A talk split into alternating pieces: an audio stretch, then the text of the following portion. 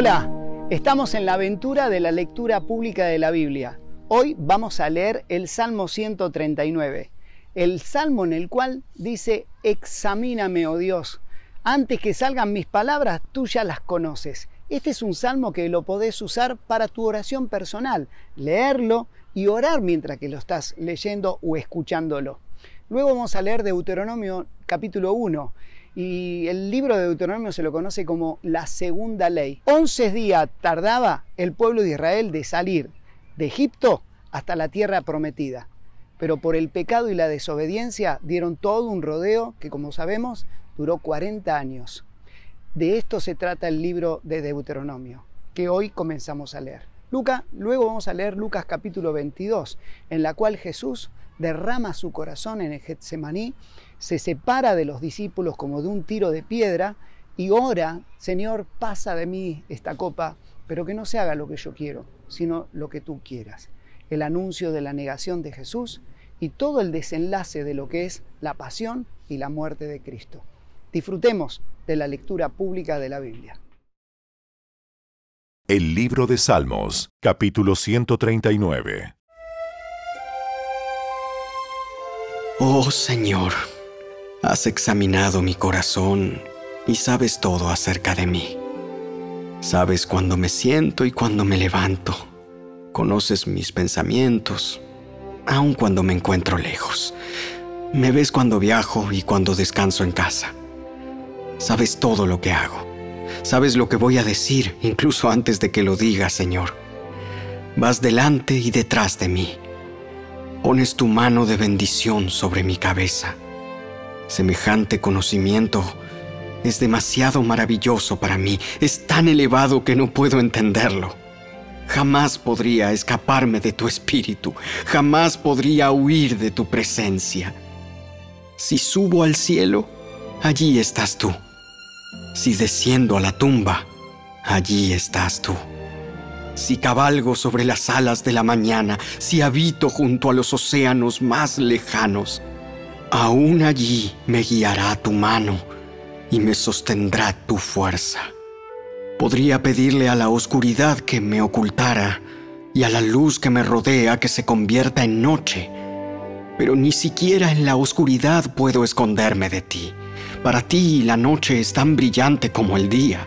La oscuridad y la luz son lo mismo para ti. Tú creaste las delicadas partes internas de mi cuerpo y me entretejiste en el vientre de mi madre. Gracias por hacerme tan maravillosamente complejo. Tu fino trabajo es maravilloso, lo sé muy bien Tú me observabas mientras iba cobrando forma en secreto, mientras se entretejían mis partes en la oscuridad de la matriz. Me viste antes de que naciera. Cada día de mi vida estaba registrado en tu libro. Cada momento fue diseñado antes de que un solo día pasara. Qué preciosos son tus pensamientos acerca de mí. Oh Dios, no se pueden enumerar. Ni siquiera puedo contarlos. Suman más que los granos de la arena. Y cuando despierto, todavía estás conmigo. Oh Dios, si tan solo destruyeras a los perversos. Lárguense de mi vida ustedes, asesinos. Blasfeman contra ti. Tus enemigos hacen mal uso de tu nombre. Oh Señor, ¿No debería odiar a los que te odian? ¿No debería despreciar a los que se te oponen? Sí, los odio con todas mis fuerzas, porque tus enemigos son mis enemigos. Examíname, oh Dios, y conoce mi corazón. Pruébame y conoce los pensamientos que me inquietan. Señálame cualquier cosa en mí que te ofenda y guíame por el camino de la vida eterna.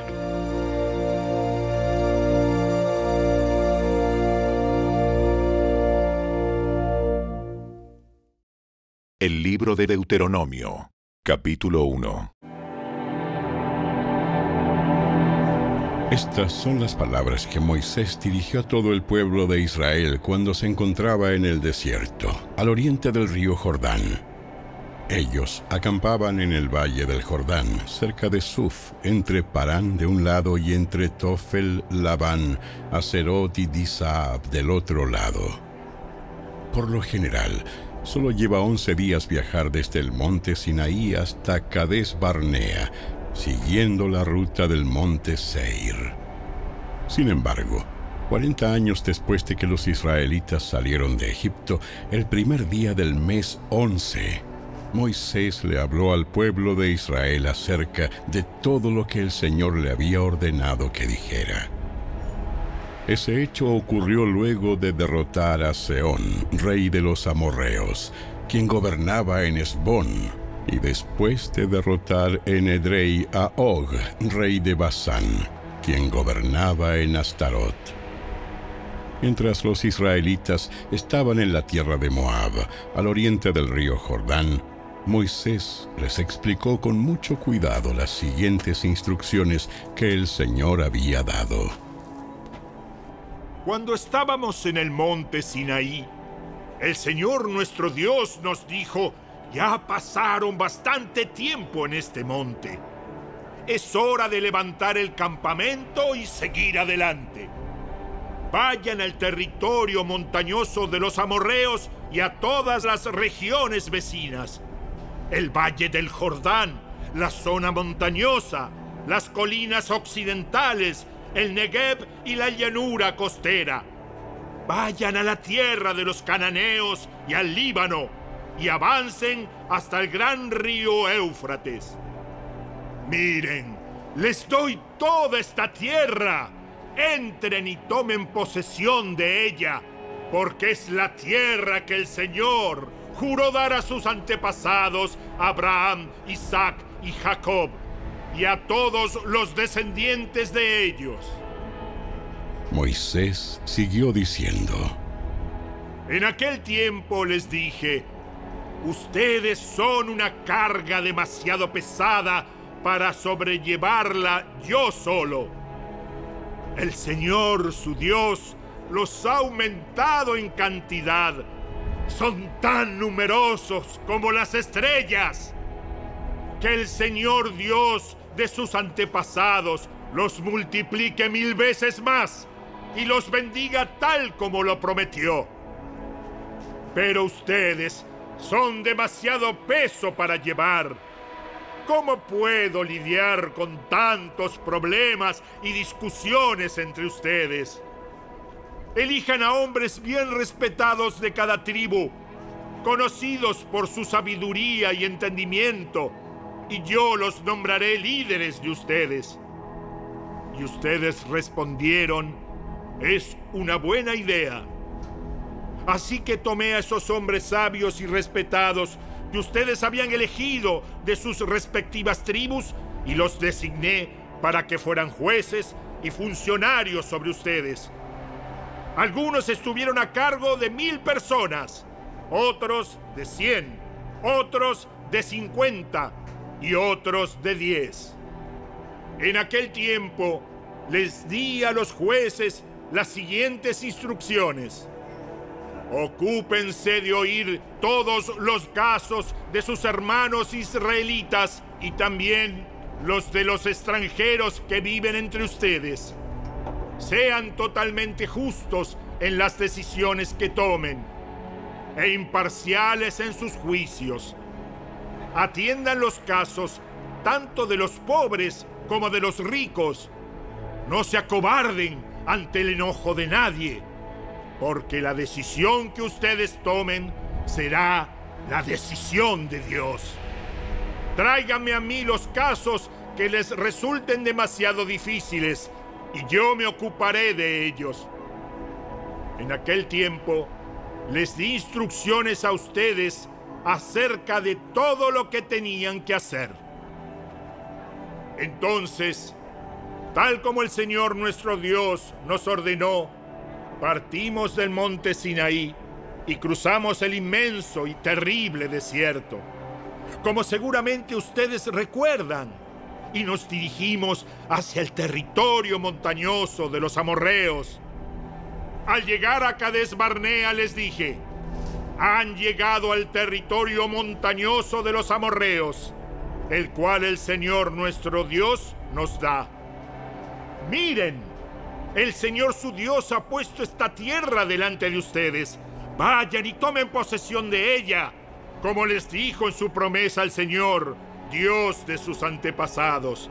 No tengan miedo, ni se desanimen.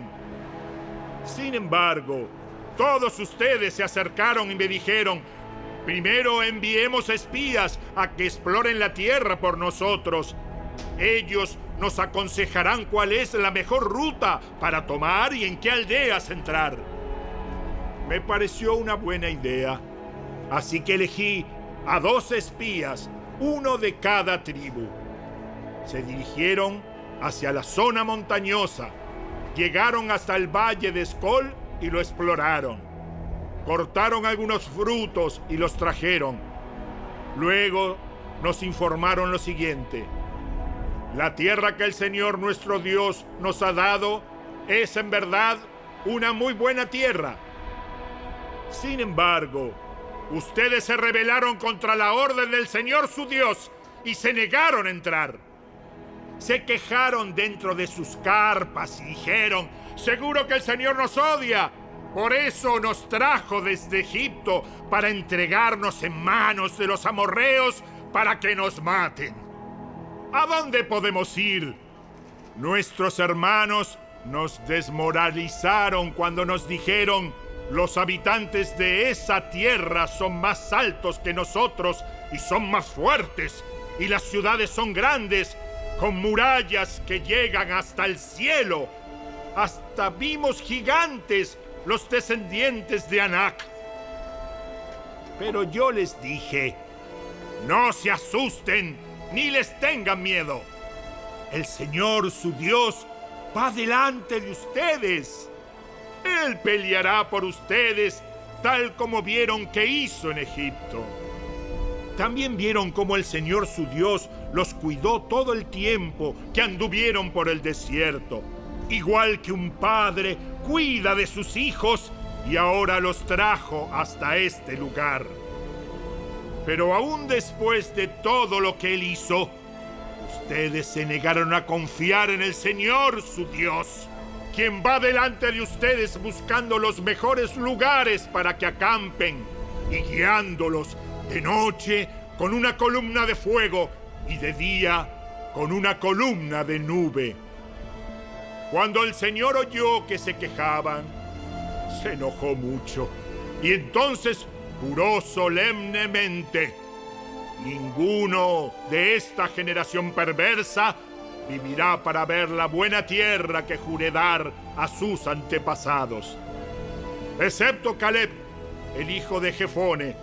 Él verá la tierra porque siguió al Señor en todo les daré a él y a sus descendientes parte de esa misma tierra que exploró durante su misión. Además, el Señor se enojó conmigo por culpa de ustedes. Me dijo, Moisés, tú tampoco entrarás en la tierra prometida. En cambio, será tu ayudante Josué, hijo de Nun, quien guiará al pueblo hasta llegar a la tierra. Anímalo, porque él irá al frente cuando los israelitas tomen posesión de ella. Daré la tierra a los pequeños del pueblo, a los niños inocentes. Ustedes tenían miedo de que los pequeños fueran capturados, pero serán ellos los que entrarán a poseerla. En cuanto a ustedes, den la vuelta y regresen por el desierto hacia el Mar Rojo Luego ustedes confesaron, hemos pecado contra el Señor. Ahora iremos y pelearemos por la tierra como el Señor nuestro Dios nos lo ordenó. Entonces los hombres tomaron sus armas porque pensaron que sería fácil atacar la zona montañosa. Pero el Señor me encargó que les dijera, no ataquen porque yo no estoy con ustedes. Si insisten en ir solos, serán aplastados por sus enemigos. Eso fue lo que les dije, pero ustedes no quisieron escuchar. En cambio, se rebelaron otra vez contra la orden del Señor y marcharon con arrogancia a la zona montañosa para pelear. Entonces los amorreos que vivían allí salieron a atacarlos como un enjambre de abejas. Los persiguieron y los vencieron por todo el camino desde Seir hasta Orma. Luego ustedes regresaron y lloraron ante el Señor. Pero Él se negó a escucharlos. Por eso se quedaron en Cades por mucho tiempo.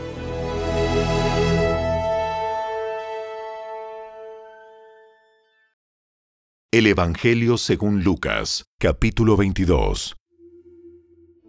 Luego, acompañado por sus discípulos, Jesús salió del cuarto en el piso de arriba y como de costumbre, fue al monte de los olivos. Allí les dijo, Oren para que no cedan a la tentación. Se alejó a una distancia como de un tiro de piedra, se arrodilló y oró. Padre, si quieres, te pido que quites esta copa de sufrimiento de mí. Sin embargo, quiero que se haga tu voluntad, no la mía. Entonces apareció un ángel del cielo y lo fortaleció. Oró con más fervor y estaba en tal agonía de espíritu que su sudor caía a tierra como grandes gotas de sangre. Finalmente se puso de pie y regresó a donde estaban sus discípulos, pero los encontró dormidos, exhaustos por la tristeza. ¿Por qué duermen? Levántense y oren para que no cedan ante la tentación. Mientras Jesús hablaba, se acercó una multitud, liderada por Judas, uno de los doce discípulos. Judas caminó hacia Jesús para saludarlo con un beso. Entonces Jesús le dijo, Judas, ¿con un beso traicionas al Hijo del Hombre?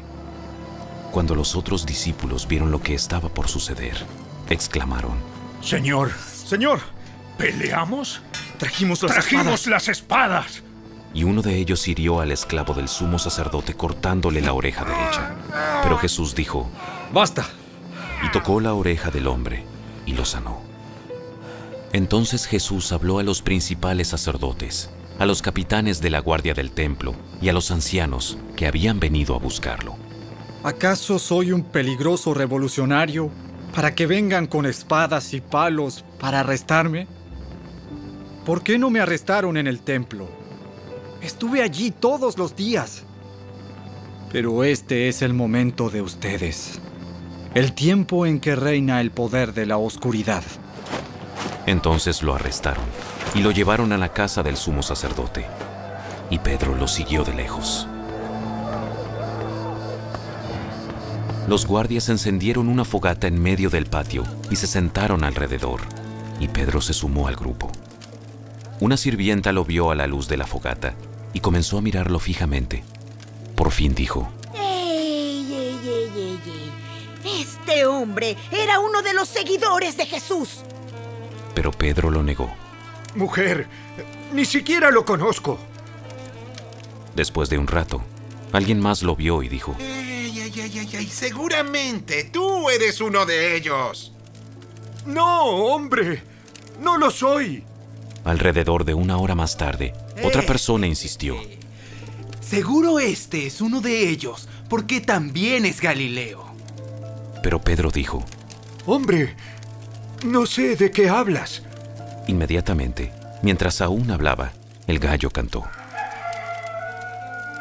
En ese momento el Señor se volvió y miró a Pedro. De repente, las palabras del Señor pasaron rápidamente por la mente de Pedro.